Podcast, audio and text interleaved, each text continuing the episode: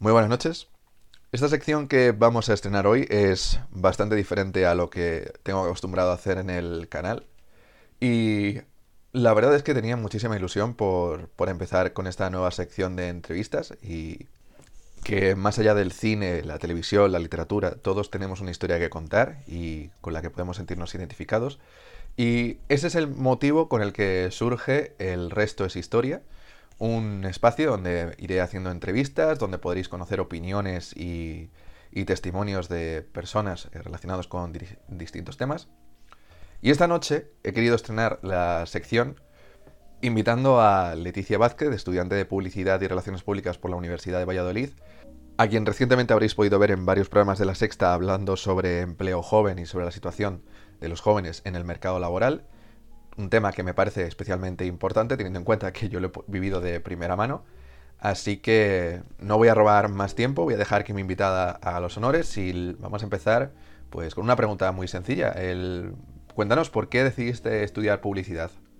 Pues nada, primero de todo, eh, soy Leticia y agradecerte este espacio para poder hablar un poco de, cuáles son los problemas que nos ocupan. Eh, yo estudié publicidad eh, porque no, no sabía muy bien a qué quería dedicarme, siempre supe que me gustaba la literatura, la escritura, las artes, pero sabía que, que necesitaba algo más.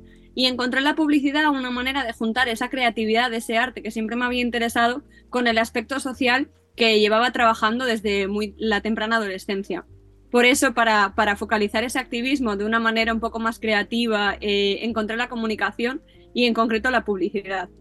Fue por eso que me metí en esta carrera y encontré en ella esa manera de volcar a través del proceso creativo todas mis inquietudes, en concreto en la publicidad social, pero que a lo largo de la carrera mi proceso de persona activista y de persona creativa ha ido evolucionando y encontrando distintas ramas que podrían encajar en mi perfil, en mi personalidad. Y cuéntanos, en estos cuatro años de carrera, ¿cuál ha sido tu, proyección de futuro? ¿Qué expectativas tenías de cómo iba a ser tu salto al mercado laboral? Pues mira, al principio la verdad es que estaba bastante abrumada, porque veía que había, que había opciones para, para todos los públicos, que había asignaturas desde diseño digital, como periodismo, como comunicación audiovisual, muchísimas cosas. Pero yo entré sobre todo con la idea de, de ser copywriter, porque siempre me había gustado mucho escribir, y veía los anuncios y siempre me fijaba, yo siempre era una friki de, la literatura, del lenguaje, del vocabulario, y empecé por ahí. Pero me di cuenta de que, me faltaba algo más y de que había un mundo de posibilidades que todavía no había explorado. Durante los, los años del segundo y tercer año, sobre todo, encontré la creatividad, que me daba un mundo de posibilidades mucho más amplio, pero todavía me faltaba algo, porque la creatividad, al fin y al cabo, tú puedes crear la estrategia, puedes crear un anuncio o una campaña, pero te ves limitado, ¿no? Por un briefing, por unas ideas de, una empresa, de un anunciante, y, tienes límites. Y yo necesitaba ir un poco más allá.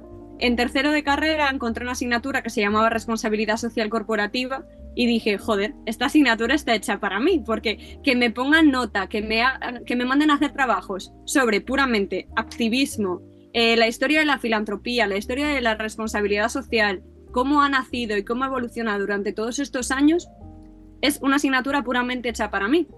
Entonces, a pesar de ser los viernes a las ocho y media de la mañana, y estaba yo como un clavo en esa clase porque era algo que me, apasionaba. Y sobre todo que en el sistema educativo vemos que siempre se centra las asignaturas, especialmente durante la ESO y bachillerato, en matemáticas, lengua, inglés, ciencias sociales, pero nunca en cosas mucho más humanas con las que nos vamos a tener que enfrentar en el día a día. Y por fin, después de un periodo educativo durante la ESO y bachillerato en el que no encontraba qué era lo que me gustaba dentro de las asignaturas, encontrar una asignatura en la que me, me puntúen y me puntúen bien por quejarme, por criticar qué pasa en el mundo, cuáles son los problemas sociales que nos encontramos. Dije, joder, es que me, está, me están poniendo un 10 por, por decir lo que pienso. Esto mola, ¿no? Y dije, pues me voy a seguir por ahí y a raíz de eso era una manera de encontrar en el sector profesional un hueco para mí y para mis inquietudes personales. A mí me pasó igual que a ti cuando terminé la carrera porque, claro, cuando llegas a tercero o cuarto te empiezan a explicar las distintas ramas que tiene publicidad, que si quieres ser arte, copy, que si quieres trabajar en comunicación corporativa, que si quieres trabajar en eventos o si te quieres trabajar en la parte de marketing. Hoy en día, por ejemplo, te puedes especializar en marketing de influencers o en comunicación con influencers y cuando yo salí de la carrera, la única influencer que había conocida en España, o por lo menos la primera proto-influencer que había era Dulceida.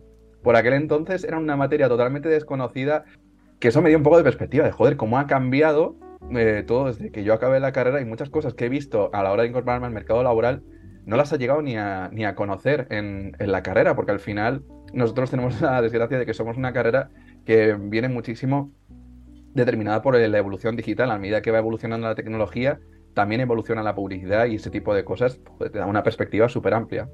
En mi caso yo voy a decir que, tengo que decir que para la parte creativa no hay tantos espacios como me gustaría, o por lo menos creo que el problema es que ha quedado todo mucho más opacado por la parte analítica. Sí, a ver, yo considero que, lo, hablé justo ayer con mi padre, que estábamos viendo un museo, yo considero que a lo largo de, desde que yo empecé estudiando historia de la publicidad, que se hablaba de, de la revolución industrial, de finales del siglo XIX, principios del XX, la publicidad ha cambiado muchísimo y en mi opinión, a nivel ilustración y todo eso, para mí ha cambiado para peor. Porque sí, las imágenes están muy bien, las fotografías están muy bien, los vídeos, pero todos esos carteles como Anís del Mono, la publicidad del Colacao, qué ilustraciones hacían, qué colores, la tipografía. Para mí era un mundo mucho más completo y mucho más artístico. Que ahora se ha quedado en que cojas el, el InDesign y el Photoshop, corrijas un par de cosas y esa es la publicidad de hoy en día, ¿no? Es una visión un poco simplista, pero al final yo creo que es una radiografía bastante breve de cómo ha evolucionado del principio al final. Entonces, si al final tú eres una persona que lo que te importa es el arte y la creatividad, pero estamos en un mundo globalizado que cambia cada día más, pues al final tienes que adaptarte y no te queda otra por mucho que tus expectativas sean, sean otras. Ahora que sacas el tema, yo lo más que estoy viendo es que cada vez se priva más la inmediatez a, lo, a la calidad. Y me ha pasado sobre todo encontrarme con, con piezas creativas eh, que se notan a la legua, que están hechas con inteligencia artificial, porque tienen como muchísimas imperfecciones y y hay gente, y hay veces que digo, joder, corregir esto en Photoshop o en Illustrator es súper sencillo y al final es, hazme una creatividad con inteligencia artificial, ponme un copy súper básico y pa'lante. Sí, que al final son máquinas, pero también cometen errores. Y yo, en ese, en ese sentido, me considero bastante un alma vieja porque a mí todo el tema de la inteligencia artificial, ¿qué quieres que te diga? No me termina de encajar. O sea, está muy bien, evidentemente no me gustaría eh, también hubo gente que pensó así en el pasado y a mí no me gustaría a día de hoy tener que lavar la ropa a mano en vez de tener una lavadora. Pero en este caso, en el caso de la inteligencia artificial, en lo que a arte y a comunicación se trata, me parece que es, que es arriesgarse demasiado e incluso perder, porque al final tú como humano sabes qué es lo que un humano quiere, necesita y desea. Está muy bien que utilices la inteligencia artificial porque al final tiene una base de datos que nosotros no podemos tener ni aunque nos memoricemos la enciclopedia entera, pero, pero me parece un peligro porque al final hay una cosa que, que las máquinas no tienen y es sentimientos. Y a día a día, sobre todo cuando evoluciona la publicidad, se ha visto que cada vez nos importan menos las características del producto, del servicio que vamos a consumir y lo que realmente nos preocupa y los hace comprar es lo que nos aporta, lo que nos hace sentir, los valores que transmite. Y todo eso yo considero que una máquina no te lo puede aportar aparte de, que nos estén quitando el trabajo la, inteligencia artificial, que eso ya es otro melón para abrir. Mientras preparaba la entrevista que quería hacer contigo, me puse a buscar sobre todo datos y lo que me interesaba era solamente datos de empleo juvenil. Nuestra generación es quizá una de las más preparadas académicamente, pero aún así España lidera en Europa el paro juvenil con 3 de cada 10 adultos jóvenes en edad de trabajar que siguen sin poder encontrar trabajo. Y aquí es donde yo me pregunto que cuál es el, el problema o en qué hemos podido fallar nosotros como generación para que sigamos siendo la generación con más dificultades para acceso al trabajo, por lo menos aquí en España? Yo creo que la situación se, resumiría como trabajas gratis hasta que la empresa de turno considere que tienes experiencia suficiente. O sea, en unas te van a pedir dos años, en otras te piden tres, que al final tú dices, ostras, ¿cómo voy a trabajar gratis? No puedo, no me lo puedo permitir, pero es que no te queda otra, porque al final, vale, igual no trabajas gratis, pero estás trabajando con una beca de prácticas por 800 euros. Vale, no es trabajar gratis, pero ¿qué haces con ese dinero? Ya en una ciudad de provincia no te llega, pero es que en una capital mucho menos. Entonces, realmente lo hablaba justo con una amiga que también acabó publicidad conmigo en la misma promoción. Decía, es que toda, la gente de nuestra carrera que ya ha acabado están todos en Madrid, hacinados en habitaciones que valen 400 euros para ir a trabajar a una agencia y después de haber hecho un grado universitario e incluso otras carreras aparte, tienen igual una o dos carreras y están trabajando como becarios de prácticas, cobrando 900 euros.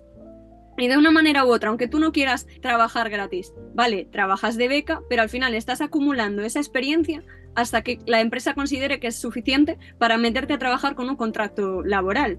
Porque lo otro no son ni siquiera contratos de prácticas, son becas de prácticas. Y esa es la situación en la que nos estamos encontrando ahora mismo al salir de la carrera. Curiosamente, casi todas las empresas en las que he hecho una entrevista tenían un argumento que era muy similar, en plan, bueno, somos un equipo joven, estamos en expansión y obviamente queremos que la persona que entre aquí a trabajar con nosotros eh, sea parte del, día a día y que más, más adelante se incorpore. Pero luego al final es un tipo de contrato en el que lo que tú dices, estás trabajando las mismas horas que el resto de la plantilla, cobrando tres veces más de lo que cobras tú, eh, por, un, por una promesa, que es una promesa de que tú vas a poder estar en las mismas condiciones que el resto de tus compañeros, pero pasa el contrato de seis meses y te encuentras con una mano delante y otra detrás y dices, no, es que al final vamos a decidir, hemos decidido eh, optar por buscar otro tipo de perfil que se adapte más a nuestras necesidades, hasta que ya por el pinganillo te dicen una semana más tarde, oye, mira, siendo totalmente sincero, van a contratar a otro becario. O sea, al final, nuestra situación, por lo menos en publicidad, y es lo que yo he podido vivir, estamos en un, en un constante reciclado de que le calento la silla al siguiente que va a venir y así sucesivamente.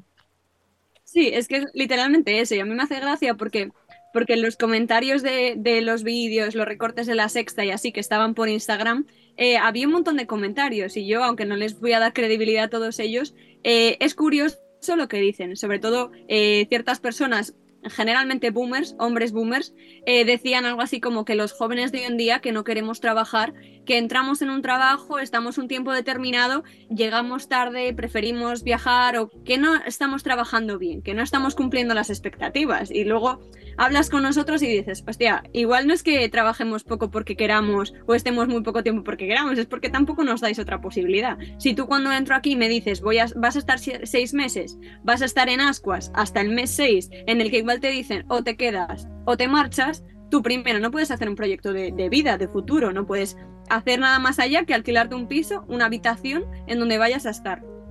Y luego que llega el mes 6 y no sabes si te vas a quedar o si te vas a ir. Pero es que además, ya no solo por el hecho de los derechos humanos, que está muy bien, pero es que a nivel de productividad a la empresa tampoco le interesa, porque lo que más inteligente es escoger a una persona y decirle, vale, yo te formo, te quedas aquí seis meses de prácticas, y si en esos seis meses vemos que das la talla, te quedas. Y a la empresa le compensa mucho más a nivel de productividad porque se ha estudiado que cuando las personas están cómodas, están contentas, tienen unas condiciones de vida saludables, cómodas, etcétera, trabajan mucho mejor. Cuantas menos horas trabajan, mejor trabajas. Y eso ya se han hecho muchos estudios, por eso se está planteando la reducción de la jornada de 40 horas a 37. Trabajamos mucho mejor cuanto menos trabajamos, porque tenemos más tiempo para dedicarnos al resto de las cosas. Entonces, a lo que nos vemos ahora es que nos están criticando, nos están llamando generación de cristal, cuando son ellos los que nos están poniendo los obstáculos constantemente y están provocando que lo tengamos más difícil aun habiéndonos formado más que ellos, lo tengamos mucho más difícil para llegar a los objetivos que ellos llegaron. En tu caso, ¿cómo ha sido la experiencia de hacer unas prácticas? Pues mira, yo ahora mismo yo tenía que haber terminado la carrera, pero bueno, me falta el TFG y una asignatura, entonces digamos que debería haber terminado ya. Yo hice durante los cuatro años de carrera, hice dos prácticas en dos eh, agencias, bastante, una muy muy pequeña de tres empleados y otra ya algo más grande, en el que no puedo decir que tuvieran empleados porque de 12 personas que éramos en la oficina, 10 éramos becarias y dos eran la dueña y la hija. Entonces ya te deja un poco ver cómo es la situación, ¿no? Evidentemente ninguna de ellas me pagaban y yo estuve dos meses en una y un mes en otra haciendo prácticas gratis en una, por ejemplo, no era tanto una agencia de publicidad, sino que era más de... Era publicidad, pero era publicidad dedicada al pequeño comercio. Por lo tanto, eh, no era exactamente lo que yo estaba buscando, pero sí que era una manera de, aprender y de formarme. Ahora, en la segunda agencia, que tenían muchas más posibilidades y que de cara al exterior se iban de que, de que trabajaban muy bien, tenían muy buena prensa, ¿no? Pero tú lo ves por dentro y te das cuenta de que no. Bueno, pues esa empresa eh, teníamos una promesa, era yo trabajo aquí gratis y tú me formas. Bueno, yo trabajé gratis, pero a mí no me formaron, a mí no me enseñaron nada. Me mareaban como querían, no me enseñaron absolutamente nada. Lo que estaba haciendo yo allí eran cosas que podría hacer cualquier persona que no hubiera estudiado publicidad. Y tenían a las otras becarias a las que le mandaban cosas más dedicadas de publicidad, por ejemplo, un estudio de, de mercado, se lo mandaban a una persona que había estudiado moda antes que a mí, que había estudiado publicidad y llevaba haciendo estudios de mercado cuatro años en mi vida. Entonces, aparte de no pagarme, ni siquiera me formaron. Entonces fue realmente una pérdida de tiempo. Y a mí me da mucha pena, porque al final fueron dos meses de mi vida que podría estar, haber estado trabajando o podría haber estado haciendo unas prácticas en un lugar donde de verdad me enseñaran algo y me formaran. Entonces, esas en concreto fueron un fracaso, las otras fueron bien, pero tampoco era muy relacionado con lo que yo había dado en la carrera. Entonces, al final es como si, como si no hubiera hecho nada. Fíjate que esa es otra trampa que para mi gusto tienen los contratos de prácticas y además la tendencia general que he visto es que en la mayoría de las ocasiones tienes muchas más responsabilidades de las que deberías para el contrato que tú tienes y aprendes mucho más por tu cuenta que lo que la propia empresa te está enseñando. Y es que esto es de coña, porque eh, me, tanto yo como mucha gente que conozco de este sector me ha comentado, pues hacer una entrevista y que lo, lo que le ofrezcan son a lo mejor 300 euros por 40 horas a la semana. Y y yo les preguntaba en alguno de estos casos, bueno, ¿y qué, formación te está dando la empresa o qué, o qué te han ofrecido para compensar pues esas horas o esa, poca remuneración? Y me decían, no, nada, en general lo que hago es trabajar al día a día y me están dando las mismas responsabilidades que el resto de mis compañeros. digo, colega, no. Para empezar, es que tú a un becario no le puedes dar la misma responsabilidad que a alguien que tienes en plantilla, porque, joder, se entiende que una persona que está de becario es una persona que está aprendiendo y que está para formarse. Tú no le puedes dar las mismas responsabilidades que al resto o darle el mismo nivel de exigencia que le darías a cualquier persona que está en plantilla. O sea, no me parece justo. Y ya el colmo, a mí durante la pandemia me llegué a encontrar con una entrevista de trabajo en la que me atreví a cuestionar todo esto y el chico que me entrevistó me dijo, bueno, es que me parece un poco desagradecido por tu parte que critiques las condiciones cuando nosotros somos de las pocas empresas que están contratando cuando hay otras que se están dedicando a echar gente. O sea, es ya de coña.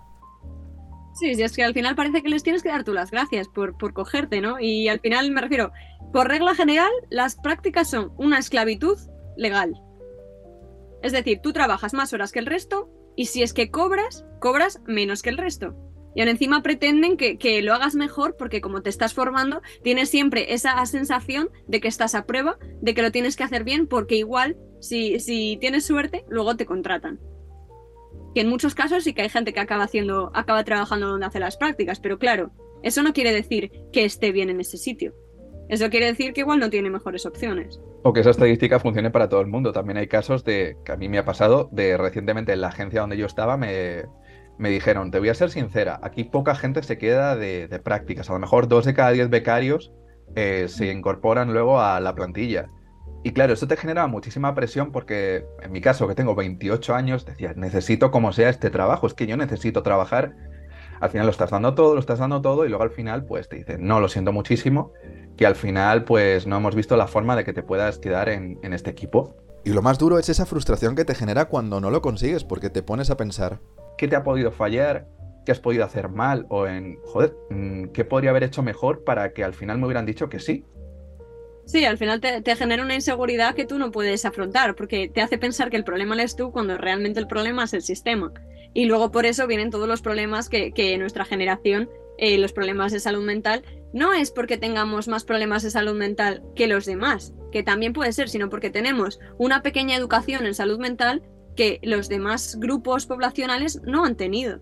Entonces nosotros sabemos lo que es la ansiedad, más o menos, sabemos lo que es una depresión, más o menos, pero lo reconocemos y sabemos qué nos está pasando y todo eso se ve acentuado por culpa de, la mierda de situación laboral que tenemos.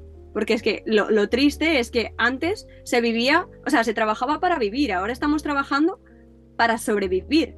Y ni siquiera eso. O sea, ahora vivimos para trabajar y ni con eso te llega. No puede ser, se está hablando un montón de sectores, no puede ser que estés trabajando 8 horas, 40 horas semanales o más y no te llegue para, para, tener un piso, para tener eh, una comida todos los días en la mesa y no llega. Y eso es con lo que nos encontramos.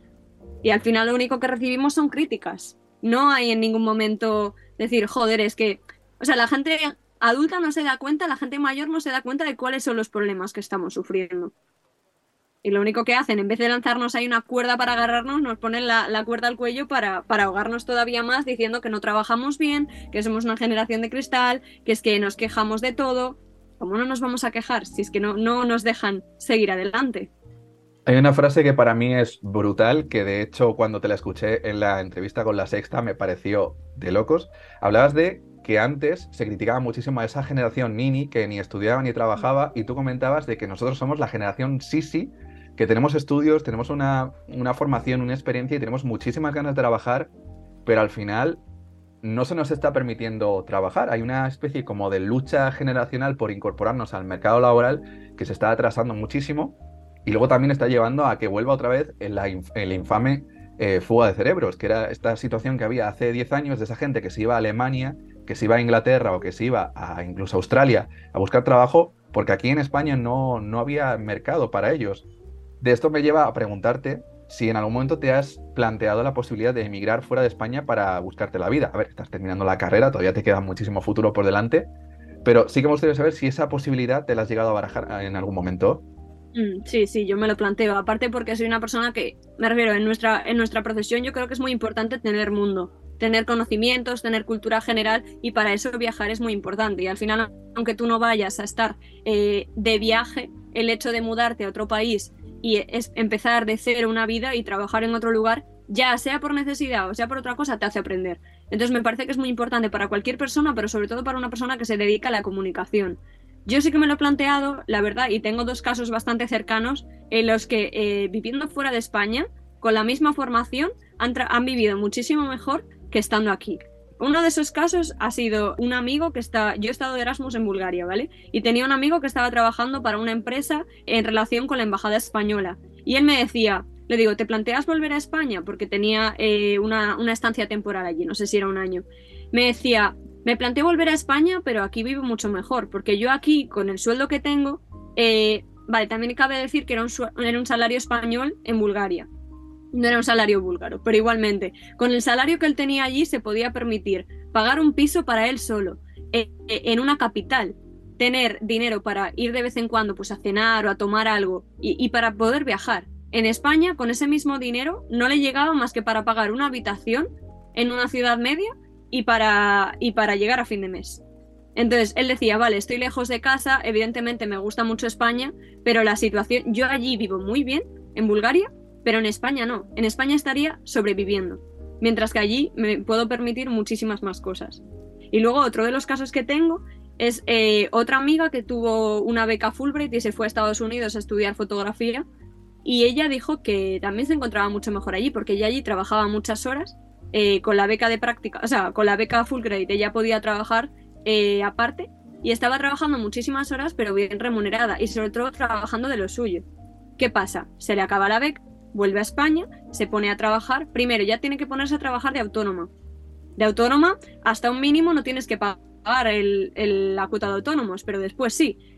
¿De qué te sirve? Estás pagando, estás trabajando por cuenta propia, pero al final tú tienes que trabajar con otras empresas, con lo cual no tienes ninguna estabilidad económica ni laboral, porque en cualquier momento te dejan de llamar y no tienes trabajo.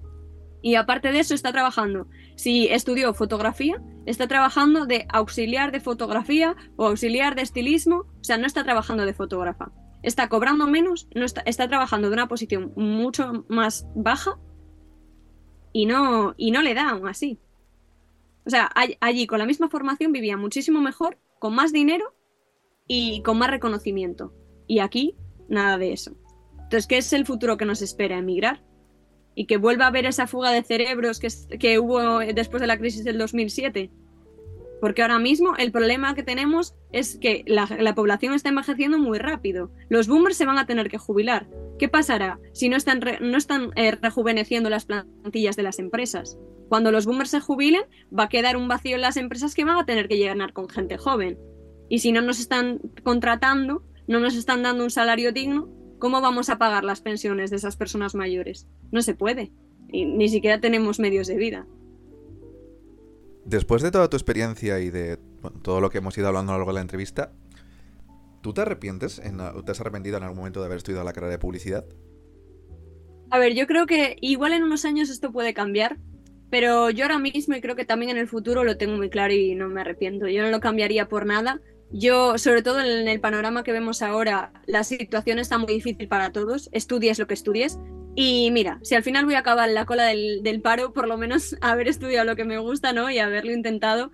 Y yo creo que después de cuando vas a trabajar durante 40 años o incluso más, probablemente por un salario muy bajo, lo mínimo es que te guste lo que estás haciendo. Entonces yo tengo claro que para mí la vocación es muy importante. Yo siempre supe que comunicar, que la comunicación, la publicidad y, el activismo era algo que me llenaba, que me hacía sentir viva y sobre todo esa, esa actitud de que sé que puedo cambiar las cosas. Esa vocación yo no la cambio por nada.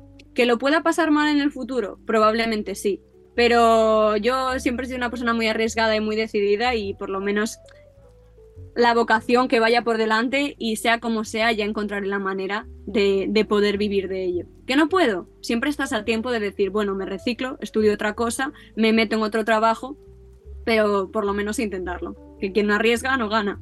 Totalmente cierto. Ya para ir cerrando, eh, me gustaría saber si querrías en estos últimos minutos dirigirte a esas personas que a lo mejor están en tu situación, que están terminando la carrera o que se van a incorporar al mercado laboral y tienen muchas dudas, muchas incertidumbres. ¿Qué consejos o qué te gustaría mm, decirle a esa gente que nos está escuchando ahora mismo? Pues mira, tanto a nivel personal como a nivel profesional, les diría cuatro cosas muy importantes. Eh, la primera de todas, la formación. Es imprescindible. Estudiar, leer libros, mirar películas, ir a museos. Tienes que aprender todo lo que puedas, porque esa cultura, además de servirte en tu trabajo, también te va a hacer crecer y evolucionar como persona. Y ya no estoy hablando solo de estudios académicos, sino también de otros conocimientos que vas a necesitar en tu futuro, como por ejemplo los derechos laborales, un poco en línea de lo que veníamos hablando, o la educación financiera vas a necesitar un aprendizaje que sea interdisciplinar para poder enfrentarte a esos retos del día a día. Y de hecho digo esto porque hay muchas personas que no saben lo que es un convenio laboral, que no saben nada de sus derechos y sus obligaciones como trabajadores, o que firman contratos sin haberlos leído siquiera o sin entender qué es lo que dicen. Entonces, es muy importante porque no podemos entrar en un mercado laboral en el que no sabemos cuáles son las reglas del juego y precisamente por eso, porque cuanto menos sepamos, más fácil será engañarnos. La segunda es que no tengas miedo a salir de tu zona de confort, que no tengas miedo equivocarte. Yo, por ejemplo, he vivido en cuatro ciudades diferentes y en cada una de ellas he empezado de cero. Gracias a ello aprendí muchísimo y especialmente de mí misma. Por eso te invito, le invito a la gente a que pruebe, a que explore, a que investigue, a que a encontrar qué es lo que le gusta y lo que le hace feliz. Y que si después te das cuenta de que no es para ti, de que te has equivocado, que no te preocupes, que tengas paciencia y que lo vuelvas a intentar hay que plantearse las cosas. Yo soy una persona que se hace muchísimas preguntas y me parece que eso es imprescindible. Y sobre todo no tener miedo eh, a tener que cambiar el rumbo, porque al final de una manera u otra siempre encuentras tu camino. La tercera es definirse a uno mismo, es decir, saber quién eres, qué es lo que quieres y tener las cosas claras. Tienes que diferenciarte de los demás, tienes que saber qué es lo que puedes aportar y comunicarlo, tanto lo personal como lo profesional. Es muy importante reconocer los errores y corregirlos, y en definitiva conocerse a, uno mismo. Porque nos encontramos con un mercado en el que hay muchísima competitividad y tienes que decirle directamente a la empresa, eh, yo te voy a ofrecer esto, esto me diferencia y por qué deberían elegirme a mí y, no a otra persona.